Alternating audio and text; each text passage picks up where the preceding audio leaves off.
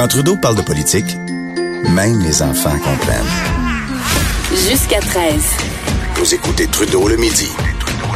Cube Radio. François-David Bernier, maître Bernier, qui est dans nos studios de Montréal. Bon midi, François-David. Bon midi, euh, Jonathan.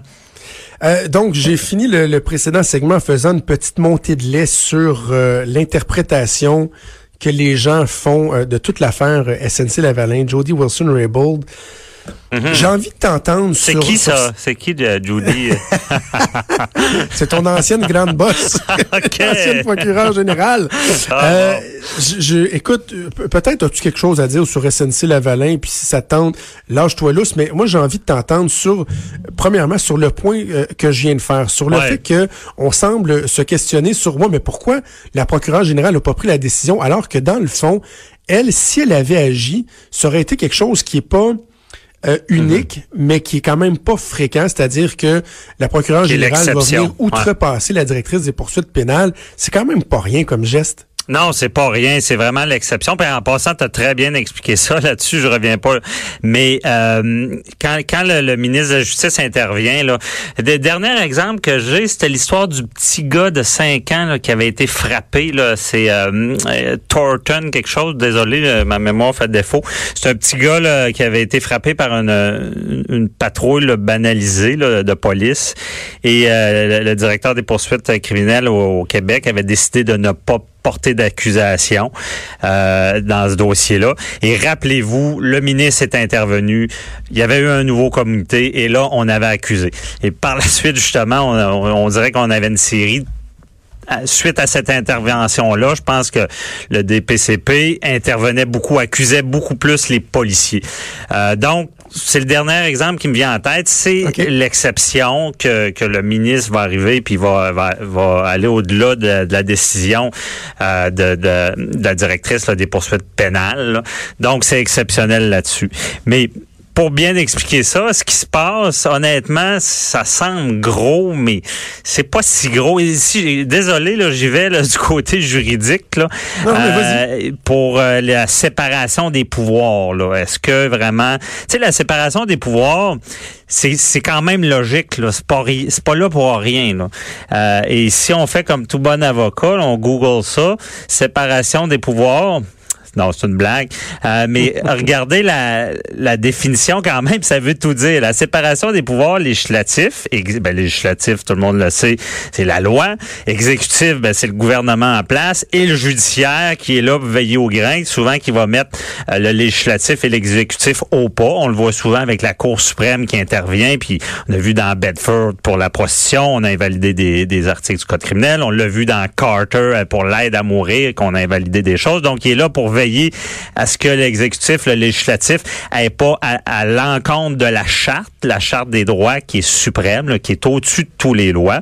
Euh, donc, dans, dans, dans l'explication, est un principe fondamental des démocraties, démocraties euh, représentatives. Et là, l'autre bout est intéressant, ça fait tout comprendre. C'est à contrario, les régimes dictatoraux, donc les, les, les dictateurs recherchent une concentration des pouvoirs. Bon, je pense que ça, ça veut tout dire. Pourquoi les régimes dictatoraux ou l'Église dans le temps? Ben, oui, bien dit. Ouais, l'Église. Eux autres, ils veulent tout contrôler. Il n'y a pas de, pas de barrière. Donc, euh, ça fait comprendre, c'est qu'en réalité, c'est des pouvoirs séparés. Et imaginez, euh, si le politique ordonne au, judiciaire, ben on le voit dans des pays, le politique arrive et ordonne des exécutions ou ordonne de, de sauver le derrière à certaines personnes parce qu'ils ont des bons contacts. C'est ça qui fonctionne pas. Par contre, euh, de dire que ah est-ce que tu veux aller à l'encontre de, de, de, mon, mon chapeau? Parce qu'on sait, la Judy Wilson-Raybould a, deux, avait, deux chapeaux. Hein? Un, la ministre de la Justice, c'est une politicienne, et aussi le mhm. procureur général, donc euh, du Canada, ce qui veut dire que c'est le côté judiciaire.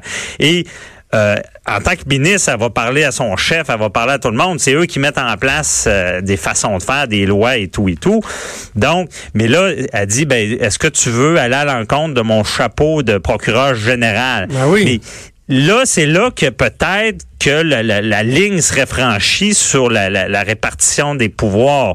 Mais quand même, à, à pas confondre aussi, c'est pas vrai qu'ils ont pas le droit d'excuser l'expression de s'ostiner puis de, de mettre de, ah oui. oui, une, pression de dire nous c'est ce qu'on voudrait. Puis euh, même je sais qu'il avait parlé des élections. C'est sûr quand il parle à la ministre parler d'élection, ça va, là, mais quand on parle au procureur général, c'est là que le bas blesse plus. Là. Donc, toute cette tempête-là dans le verre d'eau vient beaucoup de ça. On semble, on dit, coudon, est-ce qu'ils ont redonné de sauver le derrière une compagnie? Dans, ils ont redonné quelque chose au pouvoir judiciaire. Et c'est là que moi, je suis pas sûr que ça soit ça, parce que ça veut pas dire que sauf pour un élément. Là, là-dessus, peut-être tu pourrais m'aider. Là. Euh, c'est, c'est sûr que si on l'a menacé disant ben tu vas si t'acceptes pas ou tu vas pas euh, justement te servir de ton pouvoir de ministre pour qu'il y ait un accord de réparation, tu vas perdre ta job et que c'est clairement dit, puis on, peut en faire la preuve. Mais, François David, c'est parce qu'il y, a ça, il y a les, la menace. En fait, il y a trois éléments qu'on va aborder ensemble. Il y a la menace. Premièrement, qui je pense est inacceptable. Il y a le fait que, selon Jody Wilson-Raybould, euh, il y a des considérations politiques partisanes qui ont été évoquées. Ouais. Dire, il y a une élection en ce moment au Québec, je suis le député de Papineau au Québec. Et ça, de dire, au-delà de, des considérations économiques, les emplois et tout ça, de laisser entendre qu'il y avait une raison politique partisane là-dedans, je, je, je, trouve ça épouvantable. J'en perds, ma mâchoire tombe à terre. Mais encore une fois, là, c'est pour ça que tous les, les juristes l'ont dit, là, quand on entend une version, on veut l'autre partie de, la version, mais là tu le disais, il va il va pouvoir euh, l'ancien bras droit de Justin Trudeau va va, va témoigner aussi. Mais c'est sûr que moi quand j'ai vu Judy Wilson Rebel arriver, il y avait un sac à vider, il, était pas contente. sais, souvent, moi, en juridique, je regarde tout le temps, c'est quoi la motivation des gens, puis ça donne bien des réponses. honnêtement, sa motivation, euh, il y, a de quoi qu'elle a pas aimé. Et à faire attention des choses qui sont dites parce que parler, il ils doivent en parler en masse là, des élections, j'imagine, mais le, dire dans un contexte clairement de menace, c'est là, c'est là qu'on franchit la ligne de dire t'interviens, il y a des élections, sinon on, tu perds ta job puis que c'est compris peut-être là qu'on a franchi cette ligne-là, mais moi je suis pas sûr que c'est ça qui est qui s'est passé parce que j'ai l'impression des débats là, je veux dire, on le sait, hein, les avocats, on, s'ostine avec des juges à, longueur de journée et ça veut pas dire qu'on va avoir raison, ça veut pas dire qu'il va prendre une décision en notre faveur, mais on a le droit de tout dire. Tu sais, je sais pas qu'est-ce qui s'est passé dans ces débats-là. C'est un gros débat pareil. On ne peut pas dire ah on n'en parle pas, on n'en parle pas. Ça se peut pas. C'est gros SNC Lavalin, la, Lavalin. Il y a des emplois, il y a des familles, il y a plein d'affaires derrière de ça. Ça doit être débattu, peu importe. Mais là, est-ce que cette ligne-là de menace de dire tu fais ça, sinon il arrive ça, est-ce que c'est arrivé? Et on le saura en entendant d'autres témoignages, là, parce que pour l'instant, on a eu, ou on le saura pas. Mais, on a eu un témoignage qui était assez, assez teinté aussi, là, un peu euh, vengeur. Là. Euh, sais-tu quoi? Moi, je compare, là, on a, on, a, on a eu la chance dans, dans cette journée-là d'avoir deux témoignages. Celui de Michael Cohen ouais, là, aux États-Unis et celui de Jody Wilson Il y en a un qui était vraiment très, très, très, euh, vengeur. Puis bon, on ben, encore une fois, à l'américaine, hein, le show, le show était meilleur du côté mais, mais, mais, donc, et le troisième aspect, le dernier aspect que je veux, dont je veux te parler, c'est sur la possibilité ou la capacité d'un premier ministre de faire indirectement ce qu'il ne peut pas faire directement, ou en tout cas ce qu'il ne clame ne pas avoir fait directement. Lui, il dit, je respecte l'indépendance des tribunaux, le processus légal, je n'ai pas interféré. Mais s'il dégomme sa ministre qui refuse de plier et qui mhm. la remplace par un autre et que selon la ministre, euh, le sous-ministre s'est fait dire prépare-toi à préparer le nouveau, à briefer le nouveau ministre sur l'importance de parler de SNC-Lavalin avec le premier ministre. Je m'excuse, mais est-ce qu'on n'est pas en train de faire indirectement ce qu'on n'a pas le droit de faire directement ou ce qu'on a dit qu'on n'a pas fait directement? Oui, c'est ça, c'est un principe euh, euh, fondamental de, de faire. C'est aussi grave de faire indirectement ce que tu n'as pas pu faire directement, effectivement, mais d'en faire la preuve, ça va être dur parce que là encore là, tu es meilleur que moi là-dessus sur la politique, mais à ce que je cherche, il peut y avoir des remaniements, il peut y avoir des visions qui sont différentes avec un ministre puis avec un autre, mais est-ce que c'est directement lié à ça? C'est certain que des fois, tu dis, il n'y a, a, pas de fumée sans feu. C'est évident, comme on dirait. Mais Ben oui. avant d'en faire, tu sais, bon, excusez mon accent. C'est Julie Ah, Couillard qui ouais, disait c'est ça, ça, c'est le évident, temps, ouais. évident.